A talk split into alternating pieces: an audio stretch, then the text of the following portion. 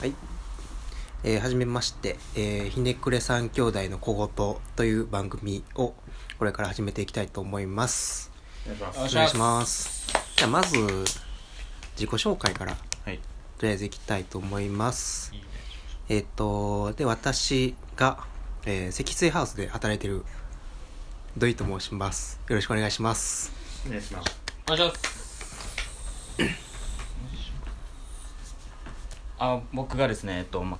工務店ですね。鈴安工務店で働いてる、ね。えー職人。鈴安コンビ鈴安工務店で働かせてもらってまして職人ですね。大工になります。鈴木あゆうちです。よろしくお願いします。工務店で大工やってます。はい。やらせていただいてます。僕がランドマークデザイン事務所ランドマークデザインランドマーク株式会社 というところで、えっと、デザインを やらせてもらってます。主にブランディングみたいな感じのデザインをやらせてもらってます。はい、えーっとで、で、この3人、サラリーマン、職人、デザイナーっていうすごいバラバラの3人が、なんでこんな会をするかってそうですね。いうと、で、まあ、僕らがずっと考えてるのは、デザインっていうことが、まあ普段皆さん聞かれるデザインっていうのはすごいスタイリング、まあ見た目の考えることだと思うんですけど、でも本当はもっとすごく日常的なことで、うん。でみんなが知れば知るほど、まあ、日々の生活とかがすごい、まあ、豊かになるっていうのが、まあ、考え方にあって、うん。間違いないですね。うん。難しく語られてますもんね、すごい。うん、そうそうそう。で本当はすごく簡単なことなのでそういう、まあ、デザインって簡単だよみたいなことを、うんうんうん。まあ、こういうラジオを通して伝えていけたらいいなと考えておりますで僕ら全然、まあ、職人ってデザインと遠いと思われがちやしサラリーマンもデザインとはい。と思われがちなんですけど全然すごくデザインを日々使ってるというかうん。日常に生かしてるっていうところもあって、まあ、この職の3人でうん。やっていっております。なんかあれですよね。デザインアーとか NHK でやってるデザインアーっていう番組うん。の、であれ子供向け番組じゃないですか、なんかあれのじゃあ次の世代というか、まあ、僕ら20代の人とかが見るようなとか聞くようなそういうデザインのコンテンツって、なんかなかなかないなと思ってて、なん。かこういう発信してる系とかでも、えー、とデザイン関係の人がやってるのとか、えー見たり聞いたりするんですけどやっぱすごくデザインの人に向けて発信してることうん。がすごい多いなとうんうん。思っててそれだと多分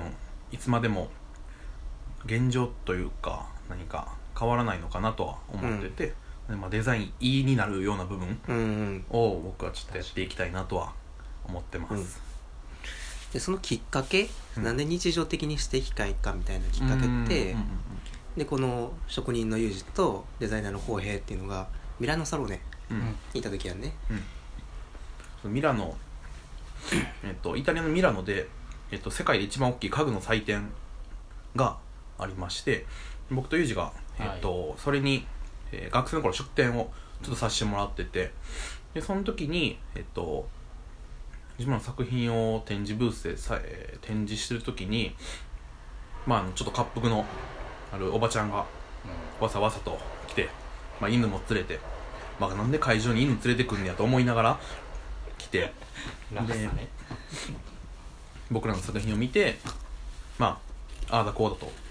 ここはもっとこうした方がいいとこれ商品化されるんかというふうにいろいろ言ってきたわけですよ。でまあ滑覆もよくこんなとこにペットも連れてくるとこれはよほどのデザイナーか よほどの金持ちかどちらかやろなと思って、まあ、失礼ですが、まあ、お名刺くださいと言ったところ私はただの主婦ですと。それを言われた時に、まあ、なんかそれが1回じゃなくて本当に1日何回もそういうことがあってまあ本当に一般の人が向こうではデザインっていうところに関心があってうん。うん当たり前でそれを考えてるというかうん。っ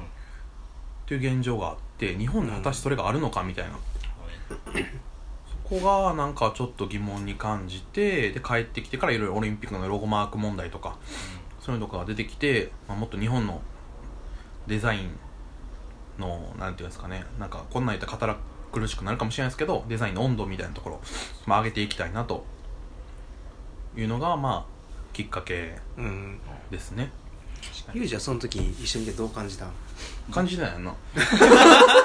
もうすっからかんでっていうのはまあ嘘なんですけど、まあ、僕はそうですね、まあ、自分の表現方法みたいなところが、まあ、持ってった時に、まあ、自分らのブースは木工でしかなくて、まあ、他のブースっていうのがもうすごい有名な海外の大学になるんですけど木工っていうのは木の家具？そうですね木の家具を作ってるっていう,、うんまあ作ってるんですけども他の大学はやっぱりもう 3D プリンターっていうもうなんていうんですかね機械で自動で物を作り上げるものなんですけども、うん。それでもうご飯とかを作っちゃってるぐらいの領域になってて、うん。なんか自分らとそれを比較するというか、まあ、見た時になんかなんだろうなすごくこう危機感というかを感じて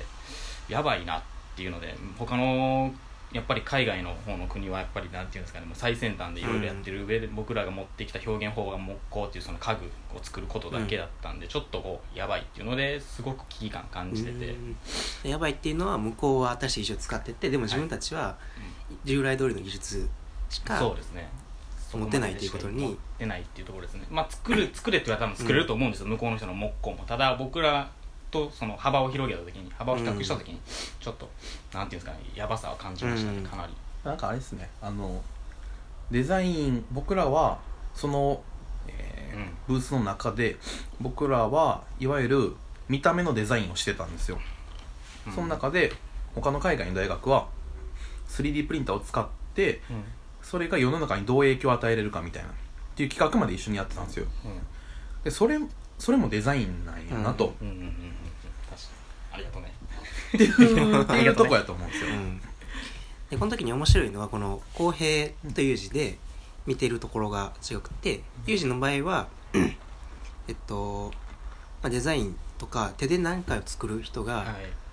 自分の手で作る快楽だけに溺れちゃって、はい。新しいところを見ていないっていうところにやばさを感じていってでそれはまあ作る人として感じてること、で公平の場合は デザインと普通の人との距離感みたいなところにやばさを感じててでそれはもうちょっとこう作る人というよりもこうプロデューサーというかなんかもうちょっと違う立場のあの、感じ方があってで今日この3人が全然思ってることは同じなんだけど全然違う立場であるっていうのがきっと面白いところかなと個人的には。そうですね。逆に土井さんはそのきっかけみたいなどういう時なの？とこ。僕の場合はな結構あやふややねんけどあのーなんかそのデザインの温度感を上げたいみたいなことよりももうちょっと楽しく生きれるんじゃないかみたいなことをずっと思ってるところがあって、うん。楽しく。で自分の場合は なんて言っていいんかな。何を楽しいかとと感じるかっていう時に、まあ、人の価値観みたいなものをちょっと変えれたりとかでその結果その人がなんか見えるものが広がったりとかちょっとあの楽しさを感じるみたいなそういう作用を与えられた時にすごく僕は楽しさを感じていてうんでそういうことに気がつけたのがきっとデザインを始めたからかなと思ってて。やっぱりそのデザインが日常デザインっていうのがその何かを作る目的デザインすることが目的なんじゃなくてデザインを使うことでなんか気がつけるとか、うん。なんか新しいことができるみたいなところがやっぱりすごく大事だなってその自分が気がついた時に思って、うんうんじゃあなんかその他の人もデザインっていうのは特殊なことじゃなくてただのスキル技術に近いところがあるんででみんながこういうことを身につけていったらうん。すごくなんか世界変わるというか社会変わるんじゃないかなって思うところがあってうん。でそれでなんかこうデザインを広げていくというか誤解を解いていきたいなみたいな感覚を持ってこういう活動をしていきたいしと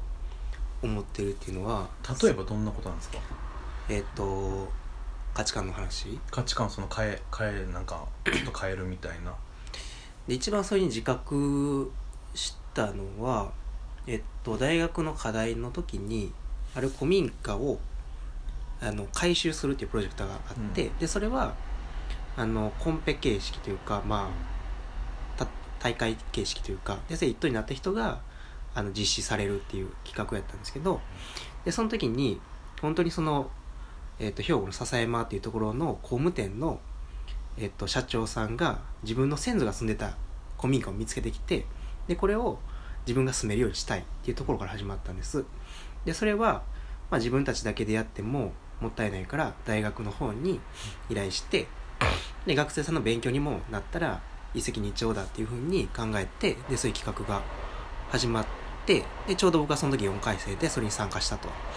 でその時にそのプロジェクトに参加したのは、まあ、20人ぐらいいて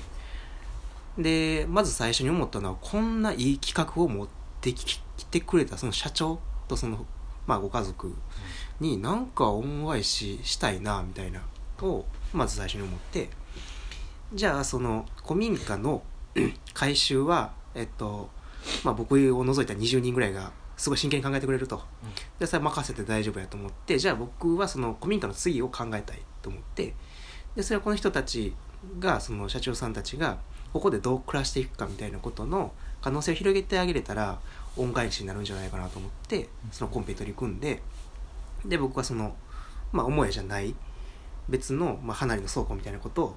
どう扱っていくかっていう提案をしたんです。でそれは本当に趣旨から外れてってで最後の公表でも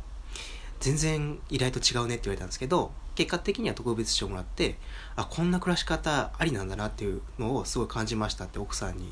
われたんです。その時にすごい嬉しくてなんか自分がこ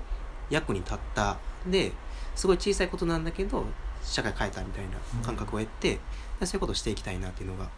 思ったんです。まあなんか多分今みたいな話を多分ちょっと難しいかなと思うんで、うん。それをなんかいかに日常のことと結びつけられるかみたいなことをうん。ちょっと今回の、あのー番組では話していきたいと思ってます、はい。なので次からそういう話をちょっとしていけたらなと思います。思います。よろしくお願いします